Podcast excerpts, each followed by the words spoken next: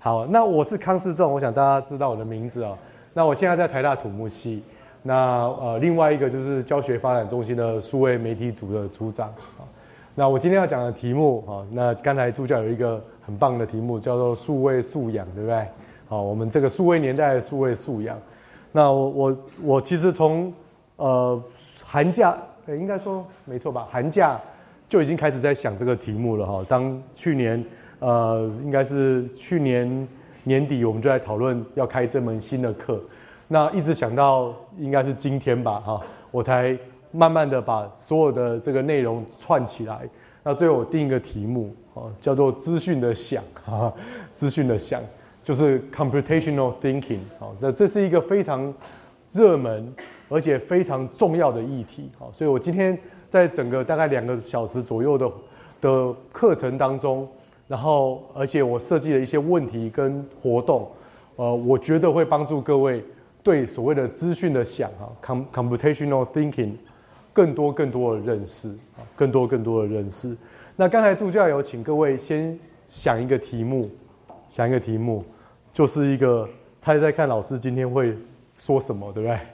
这个内容，呃，我觉得很有意义哦。这个问题很有意义，因为你如果今年学期初问我我要说什么，我还讲不定哈，一直到现在。所以这是我 best knowledge 哦，到到了今天我最好的知识所呈现出来的内容，好不好？你们几个人讨论一会写下来三点。好，各位，你们今天。呃，今天讲的话，我这样听了三组，当然没有全部听完哦。呃，你们的猜想，我可以说，呃，不不尽正确了，很 不尽正确，就是有一些想法，哦，都是这个资讯时代里面造成了一些问题或议题，听起来就是一个大学里面该讨论的这种这种题目哈。那非常好，我觉得我我没想到同学会已经有这些呃。呃，议题的思考哈，刚才讲的议题，你看我们听三个人就已经有一定的广度了哈。那我相信，如果再听再听个十个，我觉得内容会很多。但是我想要今天讨论一个更根本的问题，更根本哈，就是这门课其实我们一直希望学生们在大学里面先修了所谓的新生讲座这样课哈。以前我们这门课叫做新生专题哈。就是大概二十个学生，然后跟一个老师晚上的时间有一些这种我这个夜夜间的这种对谈哈。那通常我们在一个一个那种地板的教室里面谈一些人生的事情，谈一些学习的准备。那现在我们试着把它变到这个比较完整的思想的交流里面，比较高层次的交流里面。我们希望让同学们在大学的时候有足够的准备。去面对未来大学的生活，甚至未来呃，如果要继续往研究所走，还是未来走向呃职场，你都有一个预备。所以，我们这门课分了好几个内容。那到我这这两周，最重要是跟各位讲到资讯的部分，好，资讯部分。所以，你对资讯要有什么样的认识，让你在大学里面会做好的准备？好，这是我我的使命的哈，就是我我必我我们。开这门课的老师，那在我这个角色里面该扮演好的使命。所以我今天要讲的其实不只只是议题，但是这些议题啊，不只是各位今天讲这些议题，这些议题会是我们在更高层次一点，就是说所谓大学里面如何面对这些议题的一个思维，OK？或者我们在大学里面，我们如何在大学里面不断的呃，在我们不同的领域学习，而我们有能力去解决这些议题。或我们有能力去面对这些议题，这个议题也许现在是一个很严重的，我们人类可能要花了五年、十年，慢慢可以解决。可是大学就是在这个这个有有有意义的地方，我们必须在大学里面用我们人类最好的知识，不断去研发、去解决问题。那我们人类也是这个这个很好玩哦，资讯是我们人类研发出来。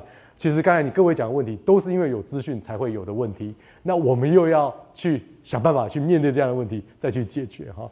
所以，所以我今天整个讲起来会是这个层次哈。那你就会想说，完蛋了，今天一定很抽象、很无聊。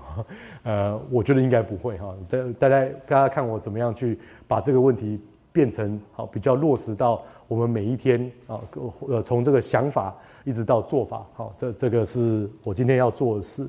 所以我第一第一个要要讲一个概念，就是这个，好，我也许大家都已经很清楚，但是我希望大家更更更清楚，叫做资讯产品的发展速度，大大的超过人类以前任何的发明啊！资讯产品的发展速度，所以我现在要讲的是什么？速度。我今天要让大家先来看这个速度感，好，要感受到这个速度感。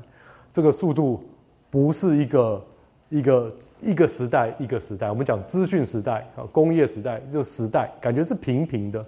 我要让各位感受到，它不是平的，它是有加，它是有加速度的。什么叫加速度？加速度是随着时间在走，速度越来越快，叫做加速度。所以它的速度是非常非常快的，因为它有一个加速度一直在加速，在跟人类过去的历史以来，我们所有的科技的发明是很不一样的，好是很不一样的。所以呃，我我待会会举几个例子哈，然后让大家有点感觉。首先我举一个例子，这个图片是什么地方你知道吗？乐高。谁谁看过这这个这个图片？这对我是一张非常非常重要的照片。这张照片是在史丹佛大学的资讯工程系里面拍的。那这这一台电脑，它其实是一台电脑，看得出来吗？看不出来。可能大家都有听过这家公司。好，那是那家公司第一台电脑。什么公司？颜色还有点像。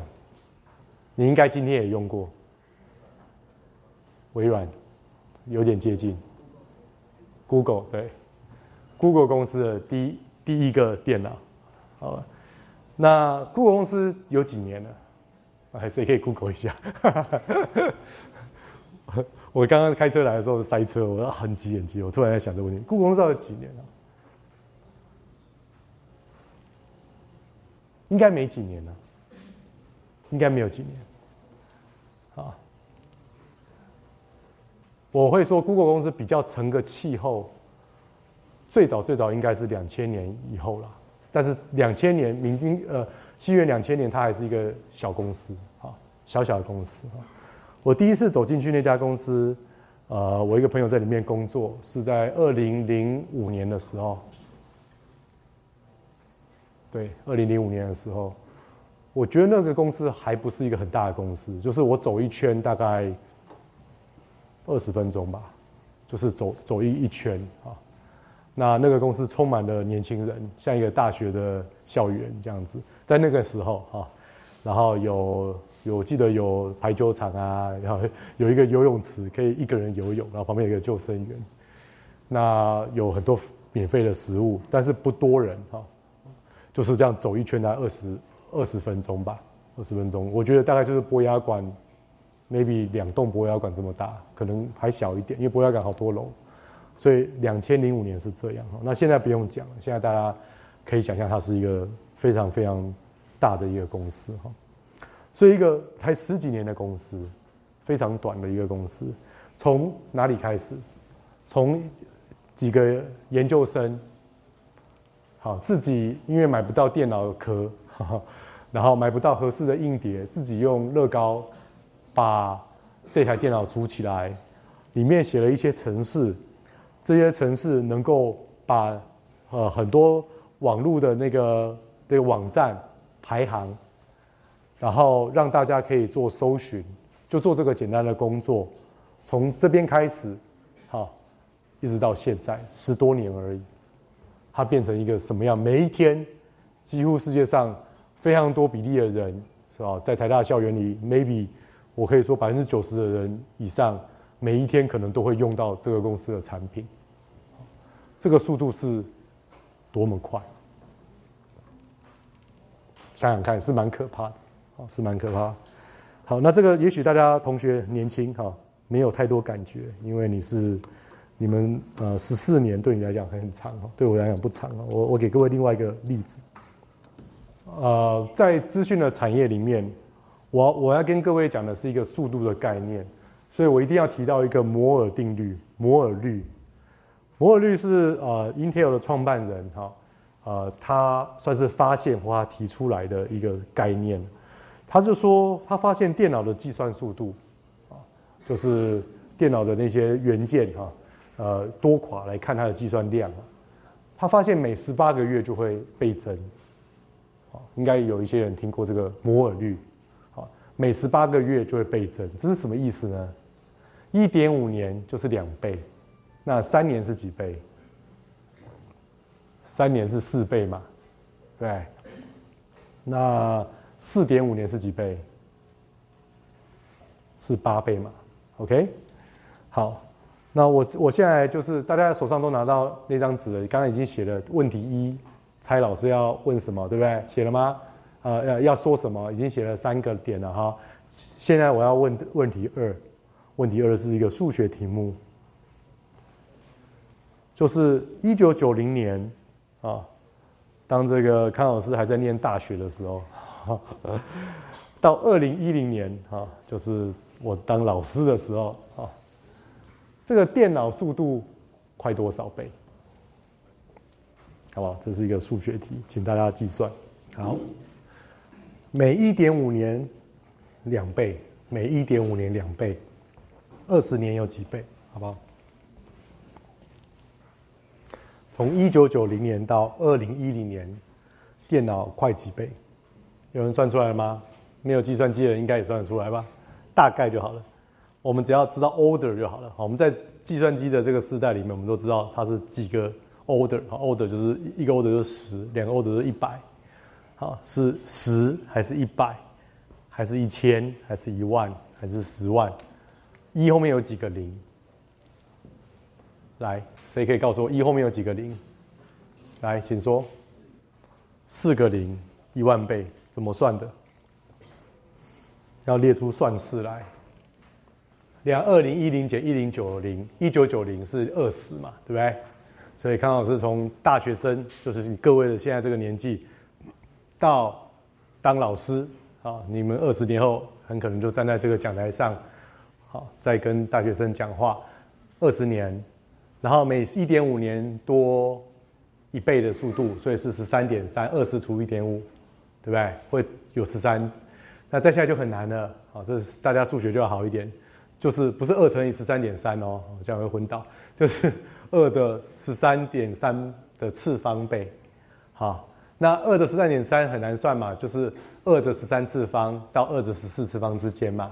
好，二的十三次方是多少？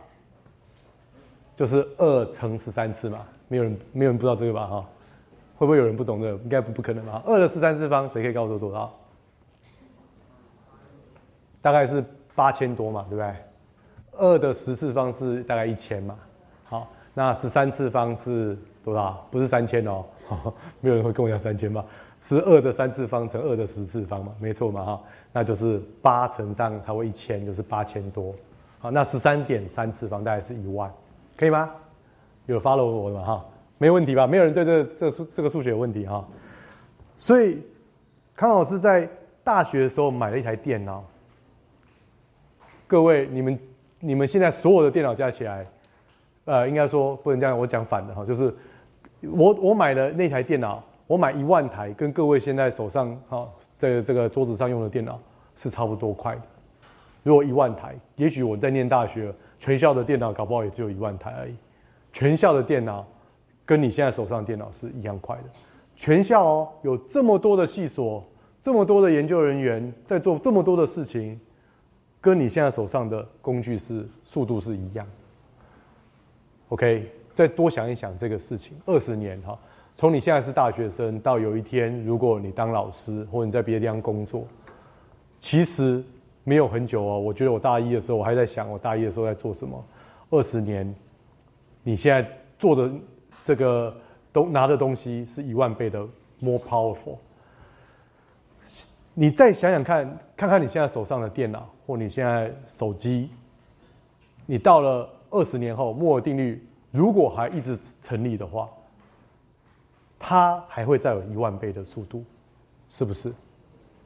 你可以想象它在做什么？是不是有一点难以想象？我们再有想象力的人，像我的电脑快一倍、两倍、三倍、四倍都有可能，快到十倍我就觉得很难想象，快到一千倍、快到一万倍，我就不知道一万倍是多大。各位有没有有感受到这种这种速速度跟加速度的感觉？以后可能电脑就不会这样。好，我故意一开始讲的很慢哈。我我希望大家把大家带到一个情境里面，让你可以去想这个问题，去想这个问题，去感受到说现在的你啊，呃，抱歉哈，去想这个问题，就是现在的你手上拥有工具，过二十年你还在青壮年，你还在这个职场上扮演最重要的角色的时候，刚刚你要在你的 career 要起飞的时候，你手上工具已经快一万倍，我希望你感受到这个加速度。所以我这边讲一下，这是真的哈。我自己一九九零年的电脑是所谓的四八六电脑，那时候是非常快，好非常快，在我们那个年代。然后我记得新台币是十万元，对。到现在哈，现在我的现在这个电脑可能是所谓的呃什么 i seven 还是 i 五 i seven，速度就是差一万倍。好，大家说哎没有那么多啊，看起来没有多，请注意哦，右右边是指数哈，看得出来吗？这是一的十。后面有六个零，好，在这边一百万，哦，那这边大概是一百万一，后面有九个零，大家看到我的，哦，这边看不到，好抱歉，我这边是这边大概是一，后面有六个零，大概在这里哈，一六个零嘛，到现在大概是一九个零，一九个零，所以说，哎，刚刚算出来不就是一万了，再怎么变一千了？差不多这个 order 啦，差不多这个 order，因为因为我买的。不是现在最快的电脑哈，所以你可以稍微在一九九零其实又又再低一点，所以差不多是一千到一万倍，可能是五万倍，呃五千倍这样子，可以理解吗？所以你可以想象你现在手上的电脑过了二十年，哈，你你你就是好几千台甚至上万台的更 powerful 的这种速度，有点感觉了吧？哈，如果你还是没有感觉，我再给各位看一个历史。这张图，农业革命，我们有人同学比较了解的，啊，农业革命可能是石器时代，什么青铜器时代，哦，原来是到处去猎猎杀的，哈，那慢慢的有耕田，啊，所以可以说大概是一万年前吧，好，这个没有人算得准，OK，不过合合理的讲是一万年前，人类就开始有耕种，好，我想各个文化种族大概都有农业革命，啊，那有人快有人慢，但是人类来讲。可能一万年前就有工业革命，大家就清楚了，大概是一七零零一七五零差不多吧。好，十七一十七世纪、十八世纪有工业革命，花了多久？人类大概花了七八千年，还是一万年？都可以啦，反正很久，从农业到工业，所以人类突然可以有大跃进，当然就是工业革命一七零零。一七五零年的时候开始以后，就有很大很大的不一样。好，所以所谓的先进国家，他们就是因为受到工业革命影响，在科技上就完全的胜过没有工业革命的国家。再给各位比较近的，一七零零、一七五零到登陆月球，人类有办法登陆月球。登陆月球，我从今天的这个演讲题目来讲，很重要一个意义是。它有一个比较早期的电脑，可以知道吗？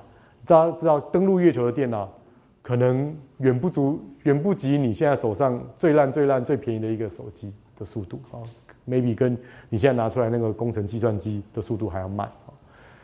那时候已经有电脑哈，一九五九，所以请你告诉我，从工业革命到登陆月球有多久？大概过了两百年吧，right？没错吧？哈。好，再来呢有 Triple W W W 这个网络，以前电脑都一台一台的嘛，甚至是一个房间一个房间嘛，到一台一台个人电脑，到网络，一九九零年有网络的电脑，从早期电脑到有网络电脑几年，那差很多哎。以前电脑太空说呃那个登陆月球的那个里面才有电脑，到每一个人都可以哈，有 W W 代表说几乎每个人都买得起电脑。或者说每个人家里都有电脑，可以连上网络，这是一九九零，差几年？三十一年，有没有发现几万年到几百年到几十年，三十一年，后面就很惊人了，很可怕。好，呃，iPhone 是什么时候有的？从一台电脑这么 powerful 很大台，啊，我大学的时候哇买一台电脑在宿舍，全班没有几个人会有电脑。到第一台智慧型手机哦，可能比这个 iPhone 还早一点，但是我用 iPhone 比较 popular 哦，大家都知道，所以是从电脑从一个工业级的哈，如果说登陆月球到家里有的电脑，到每一个人都有的这种行动装置是几年？十七年，对不对？从三十几就变十七。那最后嘞，这个 Facebook 哈，我这边用另外一个指标，超过十亿人，几乎每一个人都可以上网，而且很容易的分享自己的资料跟自己的想法，而且无时无刻无地，什么地方都可以做。超过十亿人，世界上有多少人？有十亿人，而且世界上有非常多的人。实际上是不可以用 Facebook，对不对？有有有有些国家是不能用 Facebook，呃，所以不代表只有只有这些人在用电脑而已嘛。可以，但是你可以知道，这个这种资讯设备的普及跟呃可以连接的速度，只有七年而已，就超过十亿。OK，所以我下面要请大家做一个呃这个第三个问题。第三个问题是做图题，哈哈，做图题哈，做图题，那也顺便下课，好不好？就是做图题是这样，请把人类科技发展哈这些发展用按照比例画在时间轴上面，按照比例哦，但各位有尺吧？有尺吧？啊，可以吗？如果你没有尺，你你知道什么方法可以画比例吗？很多吧，你们头脑很清楚吗？你把纸对折，再对折，啊，对折一次就变二分之一，再对折四分之一，再对折八分之一，然后按照那比例去画，啊，对折十十次就一千分之一了，哈，就没问题吧？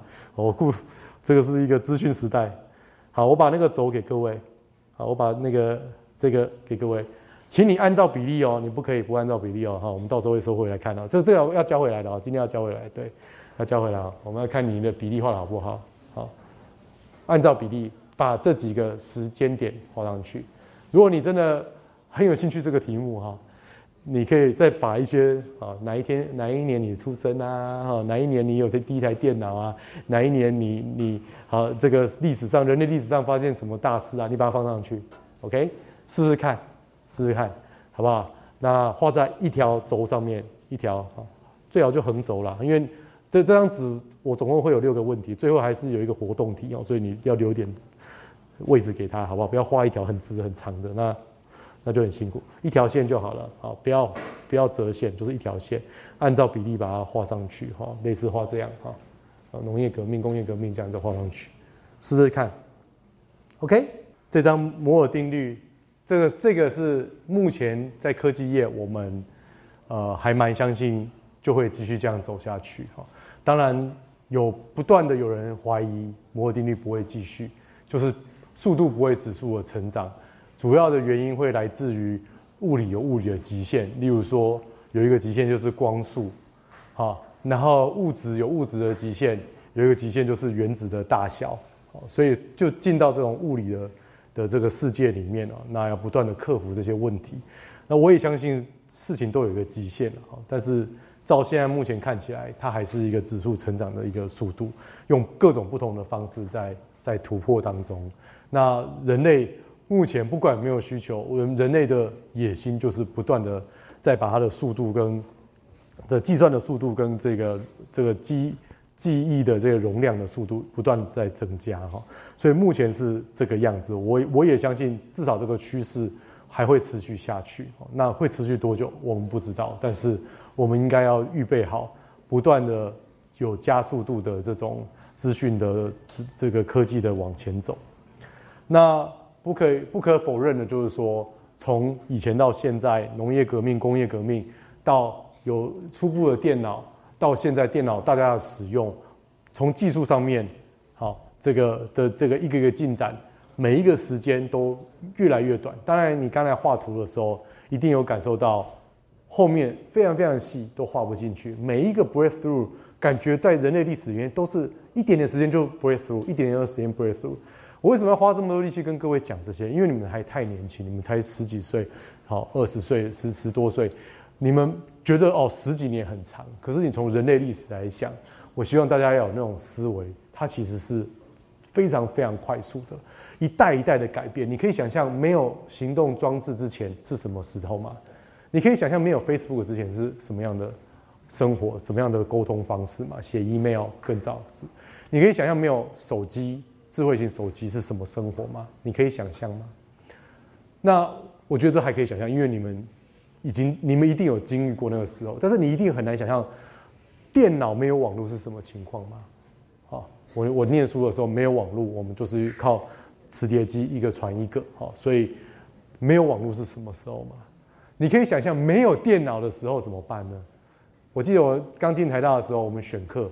是大家抢到那个体育馆，大家去递那个纸条，去排队去抢那个课。你们现在电脑在抢课嘛？是在电脑上面抢课，抢不到课。我们是真的人要跑去抢课，没有很久啊。康老师看起来没有非常老吧？对不对？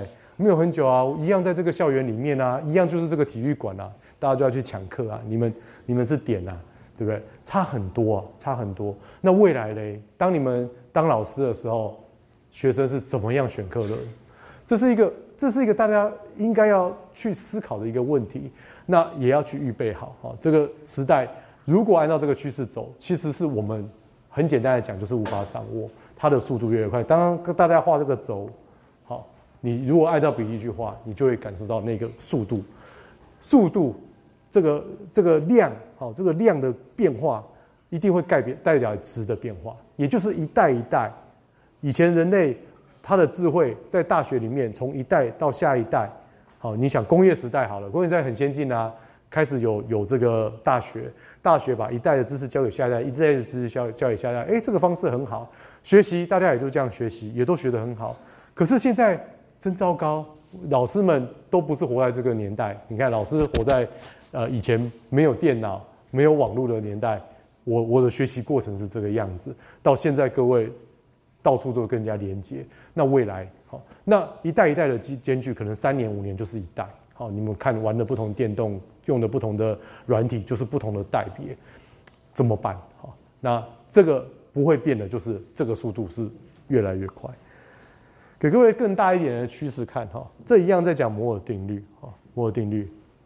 那上面这个这个图很小大家也许现在看不是很清楚，不过我跟各位稍微。呃，解释一下，让你感受一下这个这张图哈。前面也都是讲我们这种农业工业革命哈，他这边又讲一个发明灯泡，发明灯泡啊，到这个登陆月球，到有网络，Web Web 好，到基因解密等等哈，它这是人类的加速度哦，这是他这边讲 acceleration 哈，accelerating path of change，这就是我现在跟各位讲，你看不到这字，我我念给你听。这个 path of change 就是速度改变的速率，是一个加速度的，逐渐加速。所以你这边看到一个加速，但是你看到这加速还不是真的加速，你要看哦，这边是一个指数的哦，这边是零十的大概负五次方，零点零零零零一，这是一，这是十的五次方，好，然后这这是十的这个十次方，十的十五次方，十的二十次方，是指数的加速，够可怕吧？好，它是指数的成长，从最早的电脑。一九零零年，好，到现在这个 Apple Two 就是我小时候的电脑，到现在大家现在用的电脑都是指数的成长。我想刚才我们都算过。好，这边有一个有趣的点，这边是一个预测，他们说希望到二零二零年左右，说再过五年到十年，电脑速度计算的速度就有老鼠的能量。好，老鼠老鼠应该不聪明吧？啊，老鼠应该我儿子三年三岁应该就比老鼠聪明吧？应该一岁就。两岁应该就比较聪明了，我感觉了哈，三岁就会做一些推推理的动作嘛哈，那十岁啊，那到但是老鼠到人类人脑，好，人类从有电脑哈第一台这种计算机发展到老鼠，哎花了很多年了，但是从一九零零年花了一世纪，都还没有办办法到老鼠，哦，人类可以说花了整个人类的历史到现在还没有办法到老鼠的这种计算的能量。老鼠脑的计算能量。可是老鼠脑到人脑，老鼠跟人大概是不能比吧，对不对？人永远聪明很多嘛，人这个会算加法哦，没有老鼠会嘛，对不对？好，人人会会会微积分，会会上月球哦，那当然老鼠不可能嘛，哈，所以没有问题，人类比老鼠厉害很多。可是从指数来成长，人类就算比老鼠厉害一万倍。这指数一下就到了，哈，可能花几年它就可以到到人类的这个这个这个计算的能量，再来就超过人类，所以它这边是有一个乐观的预测，大概在二零三零年左右，大概就会超过人类的计算的能量，OK，所以这个是一个大家可以去思考的问题，就是说，当这些资讯的设备越来越厉害，那我们人如何用它，甚至它已经人已经无法驾驭它。他可以思考的比我们还深入，推理的比我们还深入，这时候该怎么办？OK，这时候该怎么办？那我自己在研究领域里面有一点接触到，呃，这个人工智慧部分。好，那从我们这一个 generation 哈，我们这一代的学者，大部分还是看人工智慧不太可能是超越人，好，不太可能超越人。但是我们定了几个目标，早期一点就是说，电脑什么时候可以超越？人类的棋王，可以在一个有有一个规律的一个游戏中中赢过人类的智慧。哦，就像你现在打电动玩具，电动玩具设计的很精巧，你还是有办法很熟悉的时候，其实你可以感受到那些电动玩具的那些 random 的东西会从哪边出来，你就可以破破台哈。那人类的这个最难的一个 game，当然很多啦，但是围棋是其中一个。最复杂一个 game，人类的智慧啊，棋王是非常有地位。他竟然可以打败棋王，这是很多年前的事。人类后来要定人工智慧下一个目标，就是要打败我们的世界杯球赛。啊，就是说什么时候机器人可以打败我们的世界杯球赛的球队？那那时候是定五十年，好，那这是大概十年前定的，好，现在只剩四十年。我们看看啊，我觉得机目前来看，机器人要打败幼稚园的足球队，可能有一点点机会，哦，但是机会也不大。但是还有四十年啊，如果这个资讯的设备都是这样指数的成长，我觉得是一个可怕的一个可能性。可以想象，足球队那么精巧的动作，这么多假动作，然后可以偷偷的传给别人，很多的战术的思维，在一群人的后面没有讲出来。然后电脑可以把你破解啊，所以等等等等啊，那最近看到一个好玩的，就是呃剪刀石头布机器人啊，它永远可以赢你，它就是有一只手，然后跟你猜拳，它就可以赢你。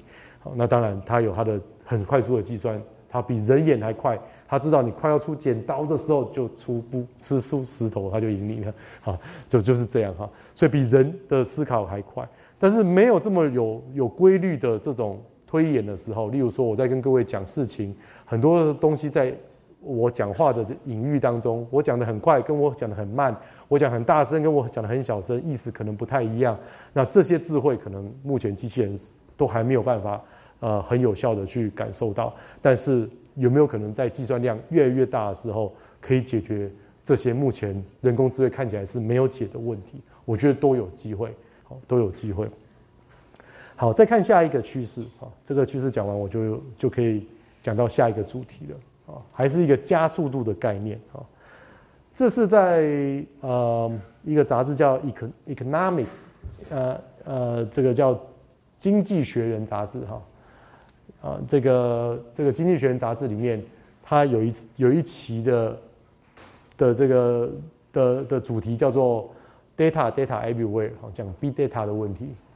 很有趣的一个一个统计数字哈，就是有两条线，下面一条蓝色的线叫 available storage，大家如果看得懂英文就知道它是可以用来做储存的储存空间。好，你买得到的，你得得到的叫 available。上面有一个蓝比较深蓝色的线叫做 information creative，这是什么意思？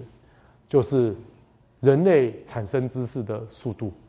好，产生这个资讯的速度，产生资讯的量已经超过这个我们所有人类有的硬碟很多。这个现在在二零零八、二零零九就慢慢就分开了。所以人类可以不断的产生的知识资讯的速度，已经远远大于啊，如果在现在看过来，远远大于这个这个我们可以储存的这些资讯的量。那这又是另外一个问题哈。所以现在这是在台大里面很重视的一个研究议题，就是所谓的 big data 的问题，大资料的问题，巨量资料问题。这么多的资料可以干嘛？这么资料我们如果储存不下来，那我们要拿来用什么？那储存不下来，我们可以用什么方式去把它更有效率的应用跟储存等等哈？所以这又是另外一个例子，就是它的速度越来越快，它的计算量越来越快，我们可以做一些原来做不到的事情。但是资料的取得也越来越多，那这些资讯要怎么样被好好的处理？好，这些都是加速度的问题。所以我在前面的这这一个一个小时，我要给各位一个很重要，我讲的非常慢。因为我一定要让各位感受到那个速度的感觉，还有那个速度会带来对时代的影响，对每一代每一代的年轻人影响。我们在开这门课，这些我们这些老师最重要的的一个信念，就是要让同学们承接我们我们啊每你们这一个年代里面所谓知识分子所应该承接的那个重量。那我必须跟各位讲。各位一定会承接到非常大的重量，是在资讯的改变。好，很可能在各位这个年代里面，因为资讯，整个世界都会非常非常不一样。如果你能够好好善用、好好掌握这些资讯的，不管是能力跟思维，好，甚至你跟着这个潮流，很多事情在每个领域里面都会被翻转。好，所以为什么我们我花这么多力气，就是要跟各位讲这个加速度的问题，就是希望大家感受到。这个变化不是逐渐的变化，它是因为它是指数的成长，它会很大量的、很快速、很快速的变化。请大家务必要记得，我请大家画那个那个轴，那个变化是很瞬间，人类一瞬间十五年就完全变另外一个另外一个族群，十五年又变另外一个，甚至以后五年五年或更快，就会很大的改变。因为一个 device 的出现，因为一个软体的出现，你的生活就已经不再一样。好，所以这个是我要讲的第一大主题。好，再来第二个，第二个主题，资讯产品的影响啊，影响大大超过任何人类以前的发明。哦，我还是照样写错，任何人类以前的发明。好，请把那个“发”拿掉哈。资讯产品的影响，影响层面大大超过。为什么把“大大”这个？放在这边，放在这边。好，那我要讲的是影响，影响各位的生活，影响我们的 society。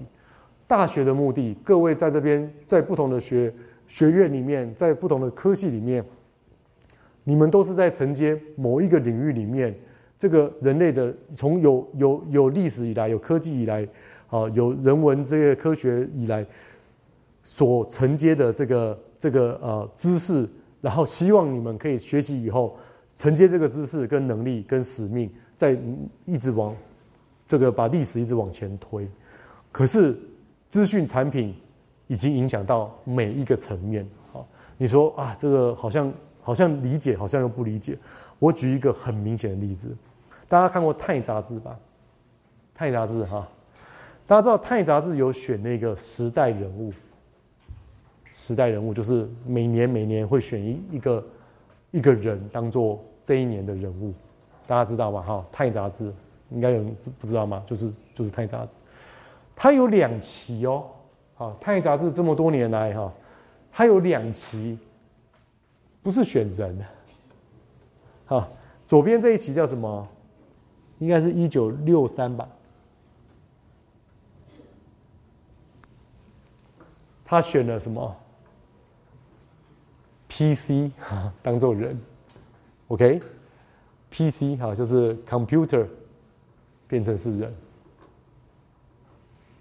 变成是人，变成是《泰》杂志的封面，他认为 Machine of the Year 哈，这 computer 已经到了每一个人的家里面，它将会改变你所有的生活。所以《泰》杂志是什么杂志？它是政治的杂志。它是讲社会脉动的杂志，它是讲人怎么生活的杂志。它讲什么？它讲电脑，它不是科技而已哦，很多科技就是科技哦，它是改变你每一个人生活的。所以是在一九六三啊，如果我的人眼辨识是正确的话。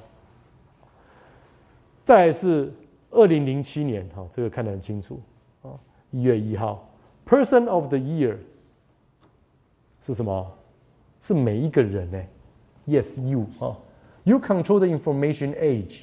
Welcome to your world。他讲每一个人都是世界的主角，都是《泰》杂志的这个这个年度风云人物，大家都是年度风云人物。为什么？看得出来，后面是一个 YouTube，对？是一个每一个人都可以上电视，对不对？每一个人都可以报新闻，每一个人都可以当教授，都可以教课，每一个人都可以做任何的事情，让大家都看得到，是每一个人。所以它不是科技，不是每一秒钟可以传几个 friend。它不是每一秒钟可以传多少 megabytes 的 data，不是这个，它是关乎于每一个人都会因为这个科技，你的生活改变了，你的角色改变了，好，你的跟人沟通的方式改变了，你的关系，人跟人的关系，工作跟人的关系，好，所有的可能性都改变了，是不是这样子？现在来讲，大家很熟悉的，把把这个网络拿起来，就看一下这个手机拿起来，就看一下说哦，呃，现在康老师讲，我刚刚讲这个《Time》杂志是几年，呃，马上查一下 The Computer Com The Computer Move In，然后然后《泰》杂志 Machine of the Year，你把这个上面看到字打进去，你搞马上就知道说啊，康老师你讲错了，不是一九六三是多少？哎，我是讲对讲错，谁可以帮我查？一九八三吗？一九八三哈好，对，马上就有人知道嘛，没有问题嘛，这大家都都很容易做到这件事情啊。我也是啊，我每次去啊遇到一个一个不认识的人，跟他换完名片，我马上把他名字打到网络上面，我就知道他，我就可以跟他讲说，哎，那你之前做了写的那本书怎么样怎么样这样，跟我有什么样关系？哎，我们就可以聊起来。那别人一定是这样对我，好，直接像大家今天听我来演讲，会不会就打进去说，哎，康老师是在做什么？哎，你就就可以。有对我们一定的了解，所以不一样了，不一样了，不需要很有名的人，只要你有网络连接，你就可以知道每一个人的背景发生了什么事情啊。所以它不是不是科技而已啊，哈，它很重要的，它是关乎每一个人。另外一张照片，哈，这个就是大家应该看不是很清楚啊，那我有点故意，有点不是故意了哈，这个是。叫 Digital Native 跟 Digital Immigrants，哦，它是一个很有名的论文。如果你有兴趣，就把这几个字打进去你的搜寻引擎里面，你就会发现这篇论文叫做 Digital Natives 跟 Digital Immigrants，哦，他是一个教育学家，然后也是一个传播的作者，哈，那他就有一有一次写了这个论文。后面有一张照片，其实是我手机今天早上我把它捞出来，我上礼拜带了一群学生去台南。啊，我们办了一个 workshop，然后做办完了以后，我们就说，我就说啊，康老师请你们去吃冰，啊，我们去成大一间老的冰冰店，就在吃冰，然后大家办完了活动啊，很累了，然后也很开心，然后又很热啊，然后就在就就就在等冰的时候啊，所有人都做同一种动作，什么动作？我想大家都知道哈，就是开始滑滑滑哈，都是一个滑式带啊，那。里面这个我也在滑啦，我只是那时候在拍照，没有在滑一套，所以拍完我就在滑了嘛哈，这就是很正常的哈。各位就是 digital native 啊，在你的生生命当中，嗯，这个你跟电脑本来就是你生活的一部分，就好像我是电话 native 啊，我小时候就有电话哈，这这不稀奇。我听过一个最好笑的笑话是，不过你们可能不觉得好笑了啊。我听到一个教授说，他带小孩去日本玩。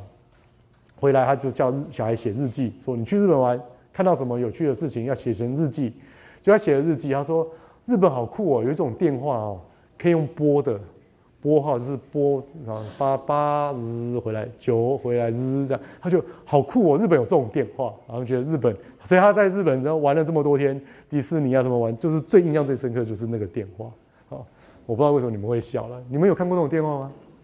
有吗？你小时候有吗？没有嘛？那你怎么会知道？啊？我动画有啊，OK。我小时候真的都是那样打的，哈，这样打。然后后来变按键式的，就好酷哦，有按键式的电话。那我我小学的时候是有那种那种电话这样子，OK，就是就是这样啊。那很难想象没有手机的年代了。我想我的儿子很难想象说没有手机、没有 iPad 这种的年代哈。那这边就想说，这边有些英文字我念给大家听哈。But the most powerful designation I have found for them is digital natives。好，就是说，他说，呃，要形容我们现在新的时代要怎么做教育，这是我下次要讲的哈。就就是如何 digital learning 了哈。那他觉得最好叫 digital native。当然 native 大家知道什么意思啊？就是母语。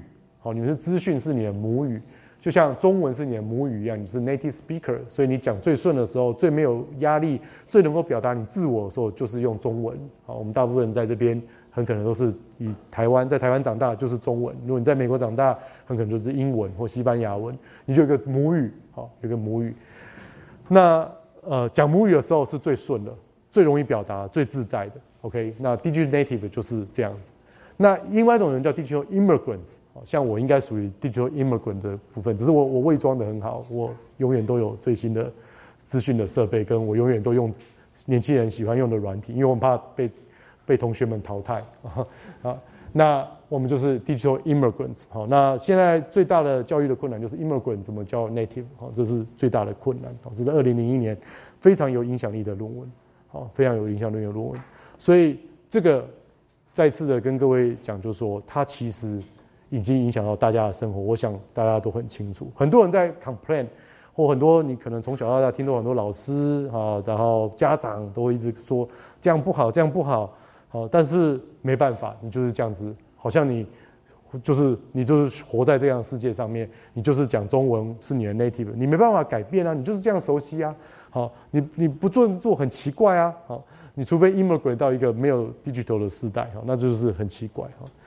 好，再讲一个，这是生活面，再讲一个更严肃的，大家都在很担心未来的工作，对不对？现在大家都大一，可是过几年就要找工作，那。现在有一个新的一个思维，叫做 Industry Four Point Zero 啊，这个是大家看得懂的英文吗？啊，抱歉，不是英文。哈哈哈 有没有同学是可以看得懂德文的哈？我是看不懂，但是我猜得出来，就是 Industry 一点零到一等 Industry 四点零啊，我我猜了哈，应该是这个意思哈。一点零到四点，但当然这篇文章后面有英文，所以我看得懂哈啊。一点零是蒸汽机，好，这是德国人的说法了哈。一点零就蒸汽机，大概是多少年的时候？这边下面有写，十八，好，十八世纪有没有？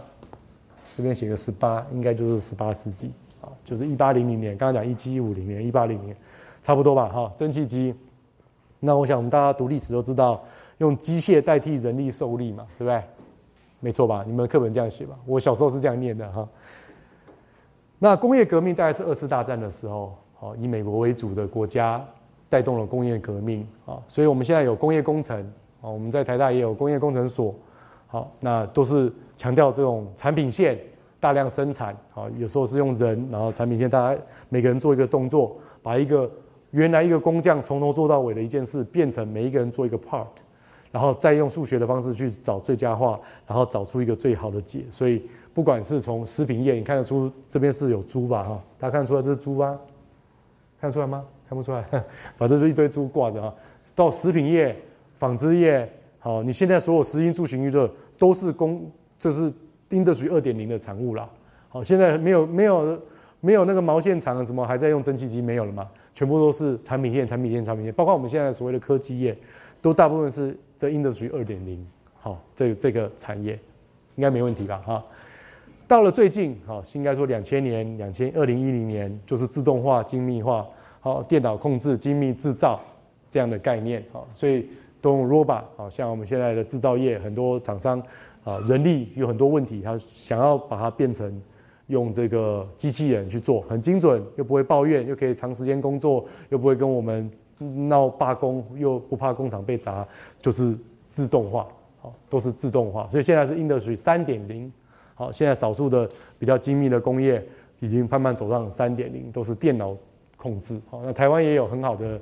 精密精密制造的这些厂商哈，他们都讲说，这个 push button 就好了。那个那个台湾不是有很多精密工业厂吗？它那个 CNC CNC 就是呃就是只要把那个电脑的那个 model 放进去，那一台机器会自己帮你这样这样切切切切切就切好了哈。所以他只要买那台机器，买原料，然后按一个按钮，东西就出来，然后就可以换钱哈。台湾很多这种制造业走精密工业、精密制造，就是走这种哦 CNC。然后电脑控制的精密制造，好，所以是在现在，应该是现在。那马上再来就是 Industry 四点零，Industry 四点零是什么呢？所有机器都连上网，所有的公司也连上网，服务也连上网，所以它是一个什么样的一个地方？大家都连上网。我今天要我今天要买一件衣服，我要左边是红色，右边是蓝色，我只要在网络上点一点，然后机器就开始。做做做做做，然后它就寄过来你家，OK。我今天有一个滑鼠，它上面要刻着我的名字，然后背面还要一个特殊的一个标志，好，你就按上去，按一按，然后它就开始做做做做就送过来。它里面就有很多料件，你可以自己去配配送。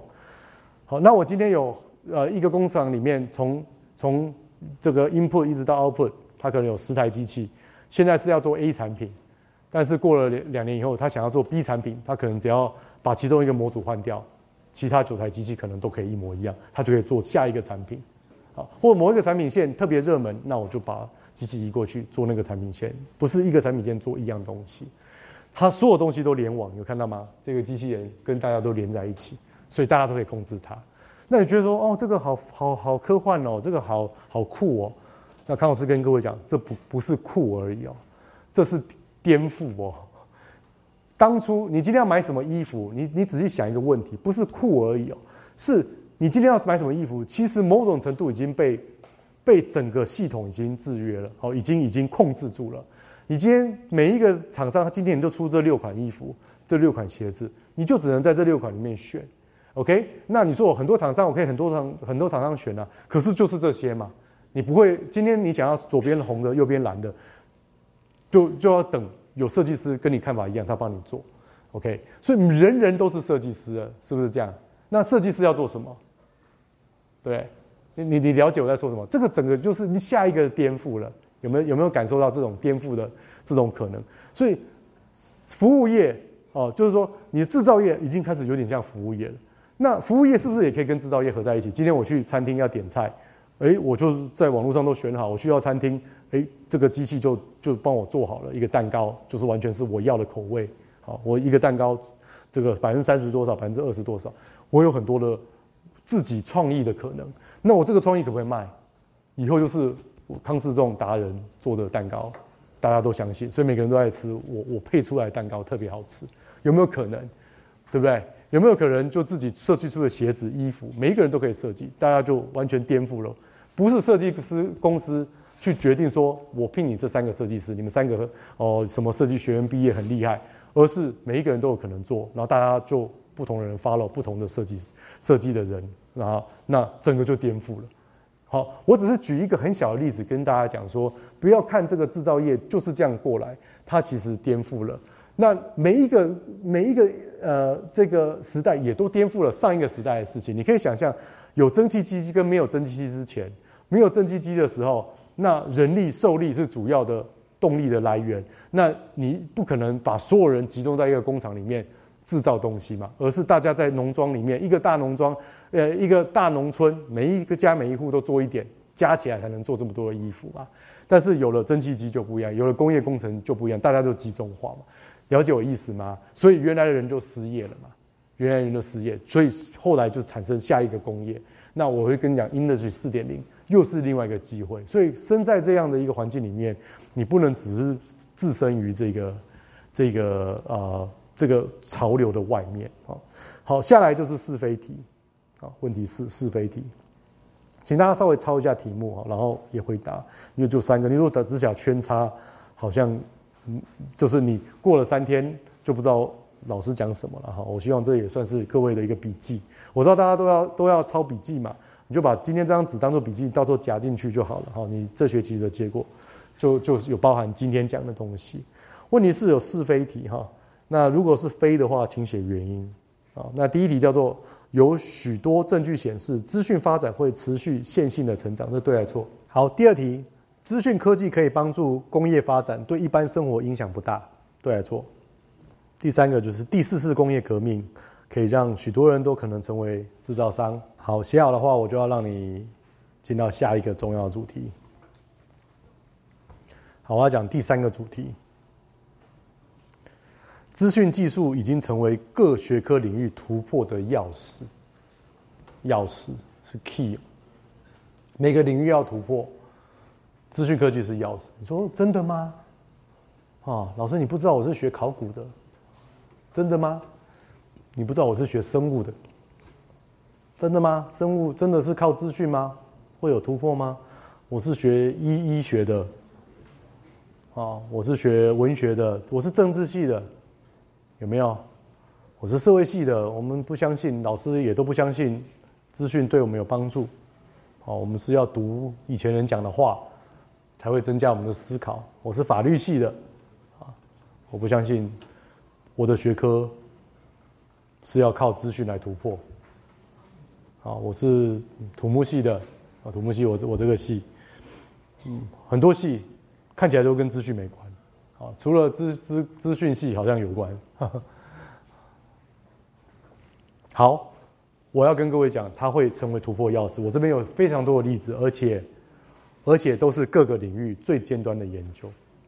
好，我先讲一个很老的我研究好了，这样好像很奇怪。现在讲说很尖端，现在马上讲很老啊。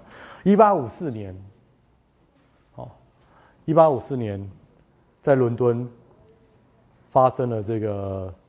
这个呃霍乱啊，霍乱，那很多人死掉，很多人死掉。那后来大家都不知道原因，因为人类还不知道这个这整个这个缘由是什么，好，就知道说很多人死掉，但不知道上吐下泻就死。后来有一个人叫 John Snow 这个人，他把所有死的人啊。好不是把它切了做化验，那个年代可能技术也不好，而且也不知道怎么做，也没人敢碰，就把他们所有死的人的住的地方画在地图上面。所以你看到这个伦敦的街廓图里面，有一些黑色的地区，就是死掉的人。好，他们把它画上去，画了很多人以后，他就发现这些地区有一个共通点。就是他们正中间有一口井，大家可以看到这边有一口井，有没有看到右上角那个井？因为我上去伦敦也看到这个井，呵 呵大家在那边照相啊，知道这个故事的人就知道。那当然这是一个，呃，后来他们就发现说水源可能是一个问题，可能是水源问题，所以后来伦敦的政府就就把水源控制好，让大家都喝不是这这个井的水，好，另外再给他们水喝，就控制住是这个疫情。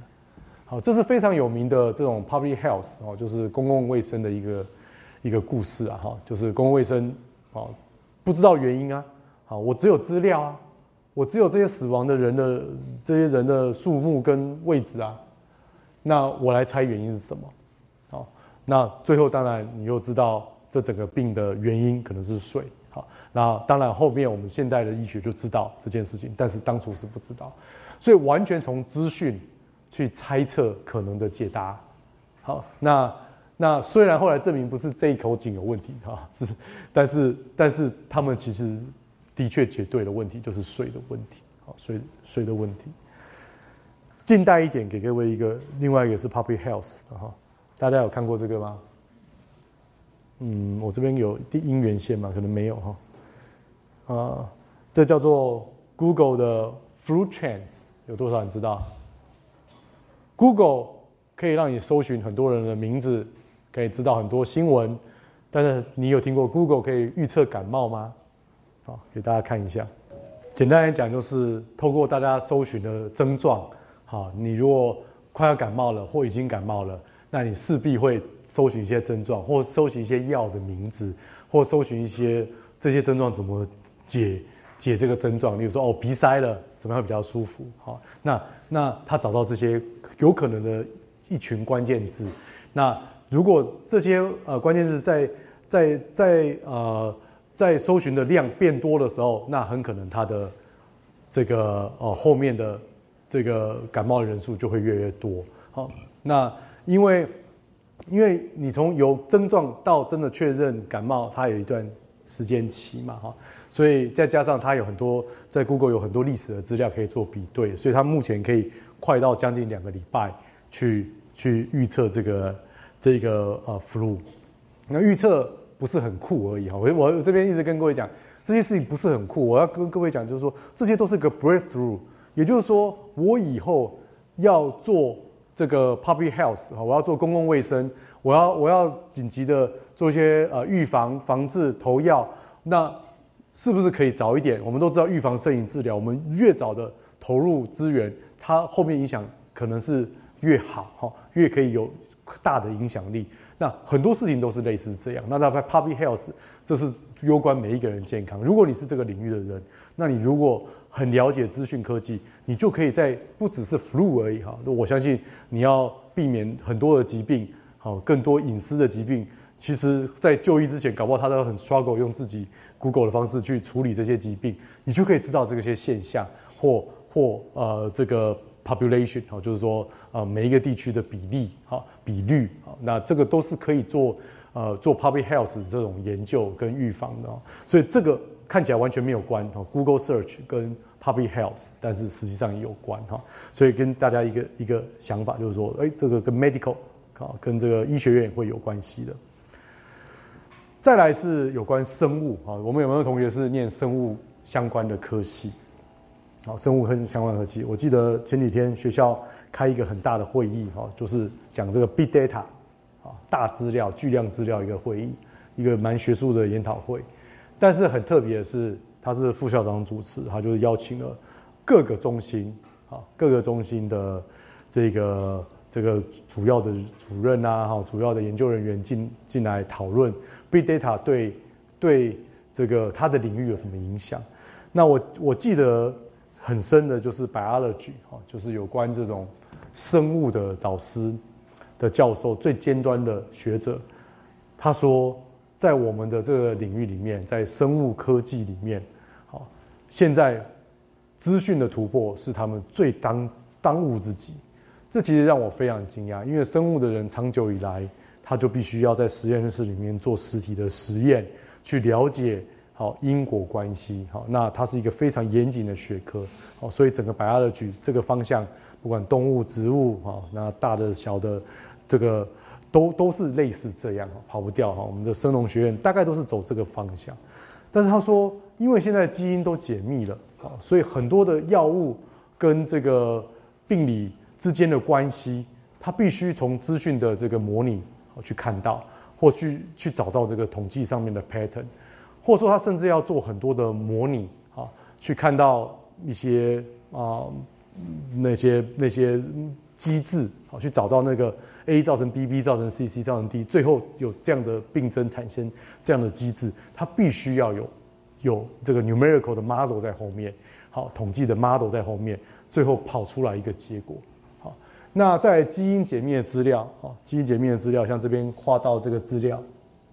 Simple array of breast cancer，啊，就是基因解密好，你很多基因序列它都解密了。那它里面的资料非常非常大啊。我自己在美国的时候，我就修一门课，就是做资料的视觉化的课，老师就教我们要把这个这个 data array 哈，这种这种这种 gene array gene array 的资料去把它做视觉化，因为科学家认为这个资料太大，他无法解读，他无法用他传统的工具，就是用。用这种统计的方法，好去做实验，A 造成 B，B 造成 C，去找那个因果关系，他找不到，因为太大了，资料太大，一次出来的数量太大，所以他必须要有有资讯的领域人来协助他。那这叫 bioinformatics。早期它是两个领域，就是说我是我是 bio biology 的领域，我去找 information 的人来帮忙。但是最后它就变成新领域，叫 bioinformatics。那会在哪里？哦，一般而言，它不会是在资讯学院里面，它会是在 biology 里面，它会在生生物生农学院里面啊，因为那里面才有足够的 scientific 知识。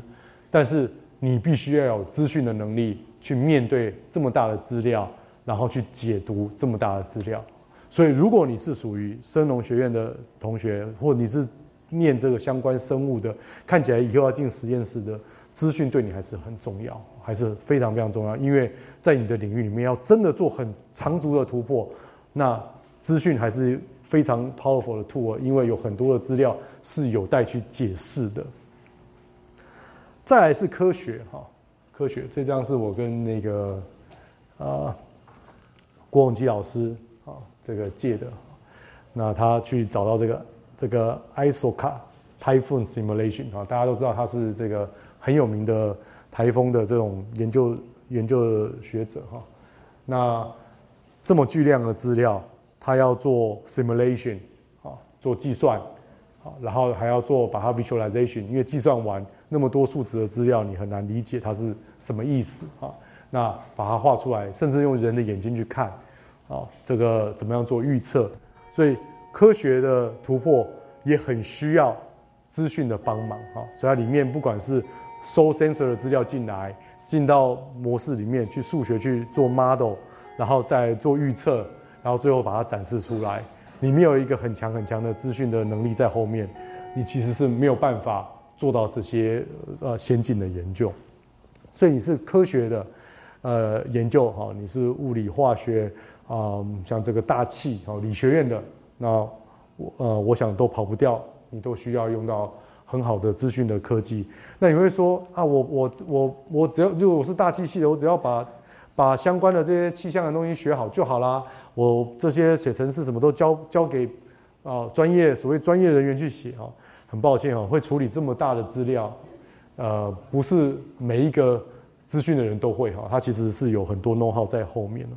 这个我我自己有认识，在中央气象局工作，专门处理这种高速电脑的的人啊，专业人员，他说他这个光开个机哈，有时候就要好几个小时哈。所以他如果上班的时候才开机，下班的时候关机，他就不用上班了。开机是三四个小时，关机也要三四个小时，这样的时候一直在开机。但是因为太复杂了啊，所以他他他们觉得摸不清那个超级电脑要怎么去处理啊。它其实一出问题，其实是非常非常难的。那你没有一定的气象的知识加一定的资讯的能力，是无法光管那台电脑开机跟关机，你都不容易管好。好，再来讲到我比较熟悉的工程领域哈。如果你是工学院的话哈，我讲个最极端的、最最跟资讯没关的领的科系，搞不好就是我们土木系哦。感觉好像不应该跟资讯太有关系，但是在我们的领域里面，现在正经历了一个很大的一个大转型哈，就是我们以前所有的施工啊，我们的设计到施工的流程，都是靠了一个。蓝图，我们的设计师就画了蓝图，那工程师就拿了蓝图去把房子盖起来。但是你可以想象，现在你看到这栋房子，哈，这是真的房子哦，不是假的，不是天，不是天空之城，不是在月球上盖的，这是在高雄卫武营盖的哈，盖了一个房子啊，它是一个歌剧院哈，音乐厅。这种这种奇奇怪怪的形状，你要画成蓝图怎么画？好，你不管是横的切或纵的切。它切出来每一个切面都长不一样，好，那非常非常的复杂，而且它都是曲面，所以你在设计的时候常常搞不清楚到底什么东西可以放到什么东西里面。好，举例来讲，它它的这个它像我们这样的讲堂，它是非常非常大。那呃，歌剧院它很重视这个音效，对不对？但它也很重视空空调，但是空调又不能太吵，会影响到音效。好，那空调所以他们都要从下面走，不能像我们从上面走，都会很糟糕。光线也都会影响到演出的效果。但是空间好，光你这个空那个那个冷气要从这个座位的下面走走出来，又要到每一个座位都很很凉，也不会有些地方太凉或者太太热。那你下面的空间要怎么样布置？所以你可以想象这么复杂的空间要怎么做哈。所以用了资讯科技以后，你可以看到，哦，我们可以把很复杂的 model 画在电脑里面，去那边做检视，在电脑里面修改，改完以后到现场就看着这个电脑的图去施工，看起来这是大家觉得哎很 make sense 哈，在我的工程里面，我我们我在这个领域这么久了哈，这是一个 breakthrough。那更更酷的一点是哈，这边有一群人，哦，因为做了这个案子以后，他。他们就开了一家公司哈，就是专门做这个服务啊。那大家稍微看一下，这么复杂的一个工程管理啊，从设计一直到施工，然后到管理这么多的元件，没有一根柱子是直垂直，也没有一根水平的。那要让每一个都很精准的到正确的位置，然后最后合在一起变成一个歌剧院，所以大量的使用电脑的模型。他们开我，因为在这当中，我们引引爆在整个过程里面，光开一个档案，开了二十分钟，开不开。那业主说啊，你们没钱哦，不会买好一点电脑。他说这台电脑已经二十多万了，还是要开二十多分钟，所以他们没有办法一口气把复杂的 model 开起来，说都要分成好几个电脑。后来就发现这实在是太好用了哈，那太多的 know how 在这里面。那我呃就就后来就开一个公司，专门来协助大家用这种方式来建造房房舍。那呃很容易的就可以发现有很多这个这个呃流程的精简或错误的减少。好，那在实在虚拟的环境里面找到，那到实体空间里面再去就不需要做修改。那虚拟改是很便宜的哈，实体的改就非常贵。好，大概这样的概念就是在在工程的领域里面不断的发生哈，所以它不是它不是只是更快而已，它是一个新的可能性啊，也就是说，我把实体的问题变成虚拟的问题，在虚拟当中就解决了哈。所以在工程的领域里面，因为资讯整个跳跃了，我我可以说我自己在这领域很熟了哈。也许过去的一百年，工程的的这个建设的方式都没有太大差别。现在我们有这种所谓的虚拟施工哈，所以整个就是完全一个新的可能性出来了哈。很多的问题原来到施工现场才有办法解决，可能在设计的时候我们看的这个虚拟的环境就有可能会解决。好，所以这个是另外一个例子在工程上面。如果你是经济系，你是政治系啊，你你对社会的议题很重视，你觉得资讯能够帮你什么？好，你应该读一些典章。答这个很很了不起的文献，好思想，怎么会是看这些资讯？哈，那我给各位这个例子，哈，这就是呃，这是一个叫 GameMinder，好，如果你很有兴趣，这个人就是叫 GameMinder.org，可以把它抄起来，就是 GameMinder.org，是一个一个一个软体啊，你可以进去看，它里面有非常多各国的这些呃基本资料，哦，那这边我就把我很有兴趣的一个议题。自己来做一个研究，你可以看到横轴，横轴是所谓的 GDP，好 PPP，也就是说，呃，我们的啊每一个人每一年能够赚多少钱哈，所以是横轴，所以那它是它是是 log 的，log 大家知道了哈，就是是指数的哈，所以从四百一直到十万啊这样，所以代表越右边是越有钱，可以理解吗？然后另外一个角呃纵轴是什么？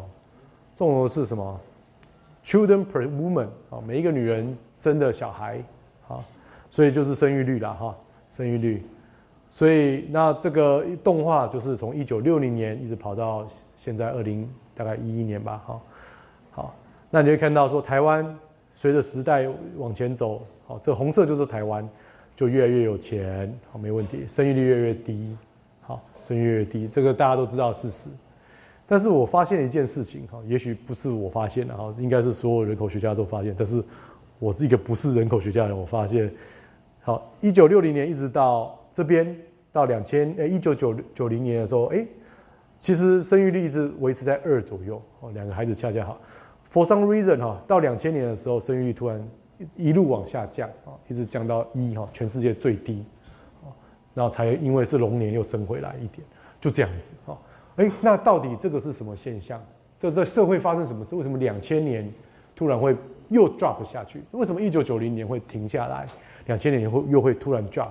大家知道我在说什么哈？就是这边好，大家看到一九六零一到一九九零的时候，它一直往下降，但是它到九零年的时候，它会变平，好，大概到二的地方它变平，这边是二嘛哈，但是到两千年又突然掉下来，就不知道为什么，一直到现在，那这个是龙年又升起来这样子，那现在其实又下来一点，大概是这样哈，那。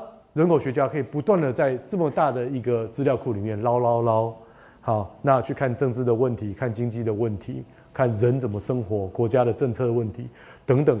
你有好的工具，你就可以来讨论事情，你就可以发现现象。你没有，那你就要很有本事的去找到很多微的基证，然后慢慢去收集资料。那你看我一个外行人，我这样玩一玩，我就可以有一些发现。那如果是很内行的的这些政治跟经济的学者。他一定有在里面可以找到更多可能性。好，那这只有台湾，很多国家你可以进去玩。所以政治跟经济的学生，我们这边不知道有没有法学院的，好这些学生，这可以给你参考。你如果很熟悉你的这些资讯工具，对你就有帮助。台大没有教育学院，对不对？但是我们有教育学程，我们有一定的比例的学生，最后会选择修修教育学程。未来对各位的工作，想要当老师啊，这是一个很神圣的职业啊，也是稳定的工作，那可以帮助大家。那这个是教育啊，那这个是可以看到这个绿幕前面是我吗？啊，其实我们现在学校老师，我们就慢慢都在看啊，到底用线上的教育啊，我们在摄影棚拍，那跟大家怎么样做互动？好，你看这是左边是我还是我啊，在我家拍的啊。那怎么样跟学生互动？那我怎么样设计呃跟学生互动的这种平台？那我怎么样把我的知识变成网络上大家看起来正好的速度？好，可以让跟大家互动。那这也是一个新的机会，教学。所以如果你是教育学院或你以后要修教育学程，那这个也会影响到你，不能不把学生是 digital native 当做一回事。好，所以这是另外一个例子。那这些。这这些照片大家应该或多或少看过吧？哈，在太阳花学运的时候，呃，很有名的照片就是用用一两个拖鞋，然后一片平板电脑，啊，用一个最便宜的方式、最克难的方式，把一个很大的一个社会的运动，让全世界都看得到。这件事情在 sociology，在社会社会的转变，好。在我们的传播媒体，哈，我们有我们虽然没有传播学院，但是我们有新闻所，好，在大学里面，不，你是这几个学院的，你也不能忽略这些，呃，因为新的科技、资讯的媒体造成的力量，啊，所以我想这些大家都知道嘛，哈，左边就是这个有名的 pad 加上拖鞋，那右边就是就是很有名的这个。这个网站哈，他把所有的影音资讯结合在一起。好，那右下方哦是很有名的这个照片，就是大家很困难的把一些器材都接在一起，然后网络可以通。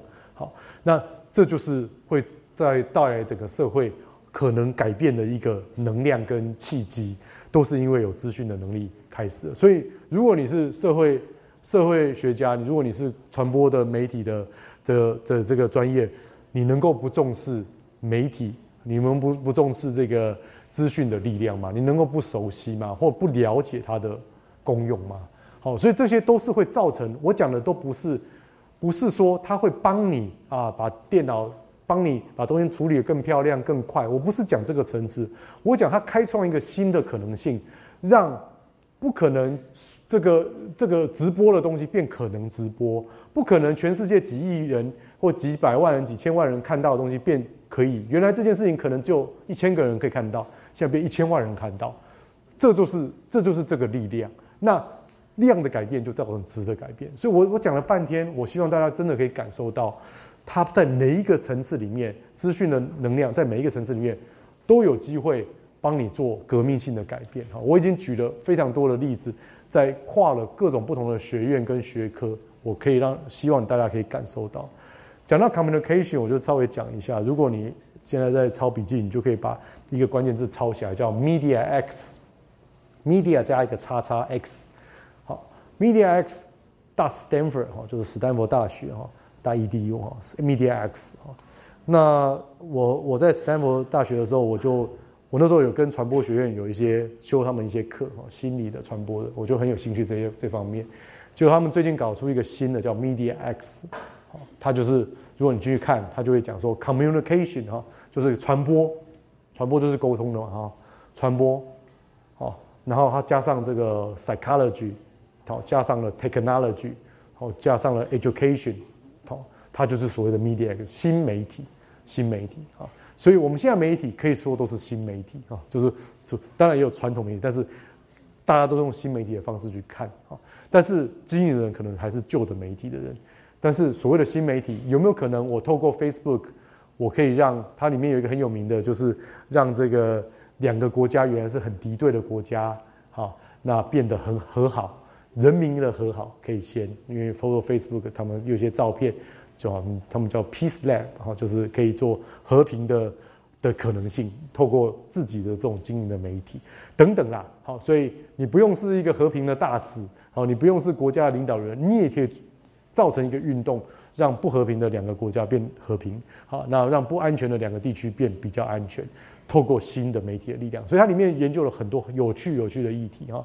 这这个可以跟大家有，你如果很有兴趣，就进去看 Media X。所以都是资讯 technology 造成的完全的改变，不一样的一个思维方式。所以我希望大家可以感受到。再来，我要问第五个问题啊，请你再把你那张纸拿出来，它变成是填空题，填空题哈，填空题。我主修什么科科系？好哈，你是主修什么哈？这样讲好像很怪，我们是音乐所一样。呃，你就是你是什么系的啊？哈，什么领域的哈？我认为资讯可能解开我们这个领域什么跟什么的问题啊。故意写两个，是 one more than one 啊，你可以试试看，你是主修什么？然后你想想看，因为你才大一，可能对这科系只有名字比较了解。那我想要挑战各位，你可不可以想出两个，而且是革命性的？它完全是跳跳跃性的，它不是改善哦搜寻的速度，可以啦。但是如果是，就是最好是那种差差了很多倍的哈，原来要做十二十年的功夫，现在是零点二秒，那我二十年我就可以做好好好几千万次这样子。好有没有这种革命性的跳跃式的，在你的领域里面去想想看？我认为这种预测能力，就那种成就动机哦，很重要。我们现在学生，呃，很多资质都非常好，然后头脑非常清楚，反应非常快。那但是我觉得可以再挑战自己，往上一层再去走，就是这种预测成就跟 envision 哦，这叫 envision，就是说。还没有达到，但是你可以看到那个问题的能力。那这个不是一两天，这要训练。你要大胆的预言说这件事会发生，它就会发生，它就会发生。那你大胆预言五十年、一百年，你有能力看一百年，这这一流人，五十年也是一流。好，那我自己在大学的时候，我我其实刚刚大家看到那个工程的那个那个例子，就是我大学的时候，我就觉得应该工程是这样，所有的工程应该就是要。用资讯的方式解决，好，那那我觉得我很先进，我觉得我我有一百年的看见，结果没几年就发生了，所以 我的眼光还是很短的，呃，但是至少我那时候很勇敢的说，我要我我要从土木工程这个角度，我要去学资讯的能力，回来解决我们这些问题，哈，那这个方向其实是是从现在来看是非常非常正确的，因为太多太多的需求跟突破是从。从这种很尖端的资讯科技改善现现在这种长久都不能改善的问题，整个产业要翻转。那这当然我等了二十年，好，我现在看到产业正在翻转，其实我蛮激动的，因为我觉得真的是正在发生我想的事情。那我希望大家想想看，哈，你主修这个，你有没有能力？哈，我们这个班有如果有有几个人哈，可以想到五十年、一百年后的事啊。那大部分都可以想到二十年，大家以后正好在工作的时候，就就用到你现在的 invision 哈，那你就是一流的人。有没有人愿意分享？来，快点。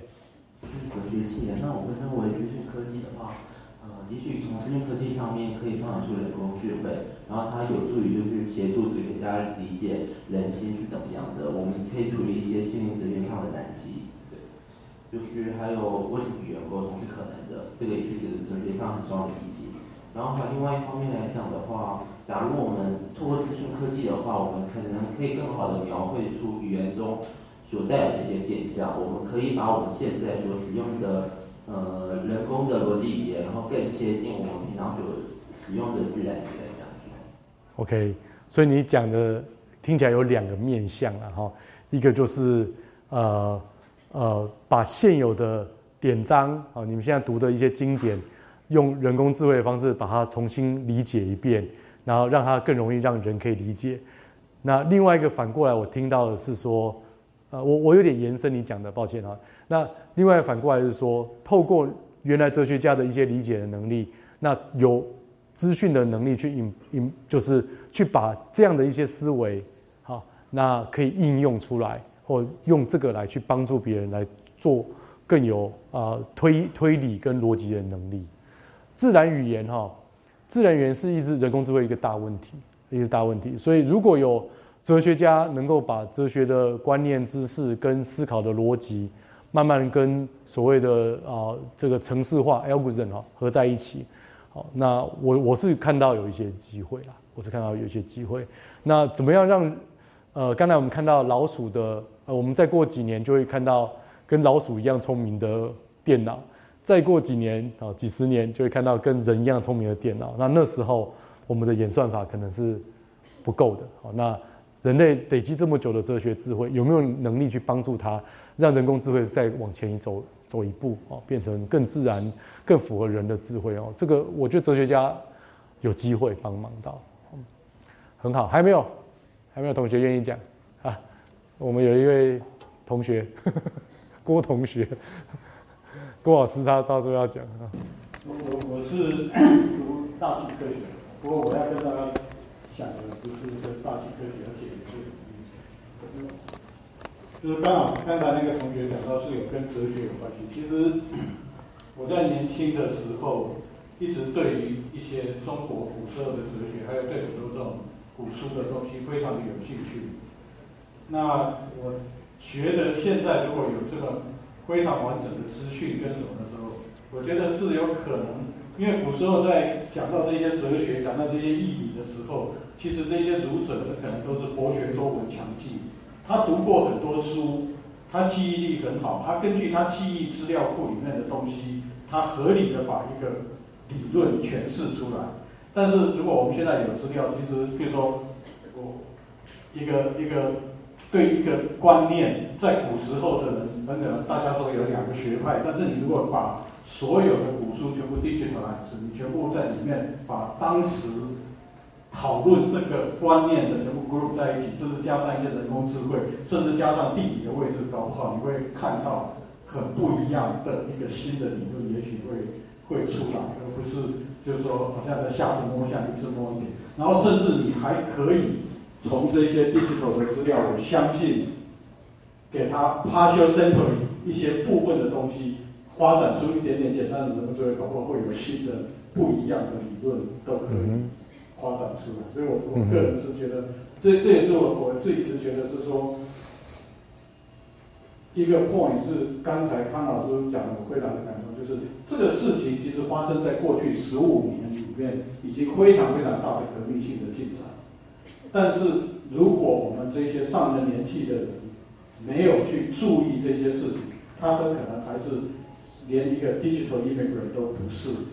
但是这个东西，他觉得不是一个 digital immigrant 的原因，他会觉得说这只是一个工具，这只是一个 tool 而已。但他没有看到这个 tool 本身背后会带动你思考的改变、逻辑的改变、做事情方法的改变。而且可以做到更复杂、更复杂，过去做不到的事情。所以这个是我我我个人是也是不好意思就见上看到，这个是我我一直心里面跟给一块，我觉得是应该要我们要重视这个资讯能力，然后我们讲说这个课要培养能力，培养什么？我觉得是不能把这个只是当做一个工具，当做一个好玩的东西。事实上，它会带动你整个思考，发动了无限多的可能。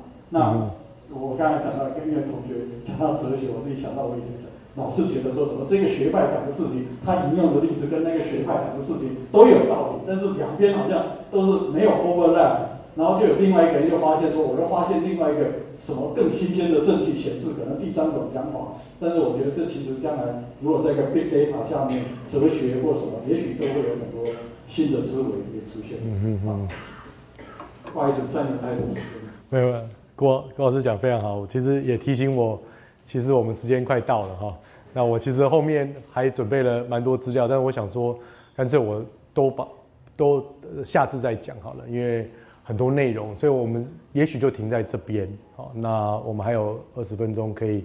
在十五分钟可以稍微有些讨论，呃，今天讲的这些内容，我今天讲的我稍微回顾一下，就是呃一开始我就讲说这个资讯是一个指数成长的，所以刚才你有一个是非题哈，他说哦我们资讯不断在成长是线性的，其实不是哦，它是指数的，好它是越来越快，所以未来看得出看得到的未来它只会越来越快，然后再来我讲说它。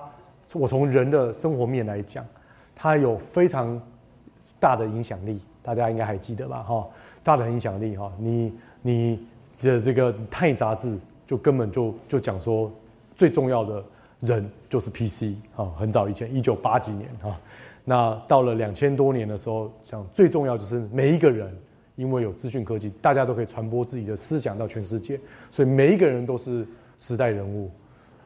好然后再来，我讲到每一个学科，我举了非常多的例子，在不同领域的学科，的确，资讯科技不是只是帮你资料打得更漂亮，资料收集更好，图表画得好，不是这个 level，是它会有一个突破，它从一个人类无知，完全不知道为什么有这个病，好，那透过这个图资料的收集，诶，可以猜想是水的关关系，最后找到用水来治疗。在解决这个这个公共卫生的议题，那现在更酷了，有有这个搜寻引擎，大家都在搜寻什么问题，全世界我都知道，我就可以预测感冒，我就可以及早的发现。那这只是一个很小的例子，好，在公共卫生上面有，那在科科技上面，在工程上面，好，在这个生物在社会社会的这个变革上面都有极大的影响，都是革命性的影响。所以，你如果不了解资讯科技，或者你觉得你不在你在学的东西跟资讯科技没关，那我会跟你讲你是错的。好，你一定是错的，因为时代就是这样的走走在这个地方。那因为我后面留了蛮多东西，我因为我还想好好讲，因为下一次我就可以跟各位讲说，大学到底要学哪些资讯的科技，要怎么学，要。要要怎么去看这个问题？因为你说我又不是资工系的学生，当然少数是了哈。我我不可能花四年时间学，我我我的科目也很重啊。我在医学院，我在我在这个这个法学院，我在很多学院，我的课都非常的重。我怎么可能太多的资讯的能力？好，我怎么可能有办法学到那么多的电脑的知识？没有关系，我下次会讲你要怎么样做资讯的想哦，就是我今天讲的题目：资讯的想跟资讯的做。好，然后自信的学，好，我下次就讲这三个题目，哈，所以我我想我把剩下的这些内容，因为太多了，我就留到下一次，那好好的再跟各位各位说明。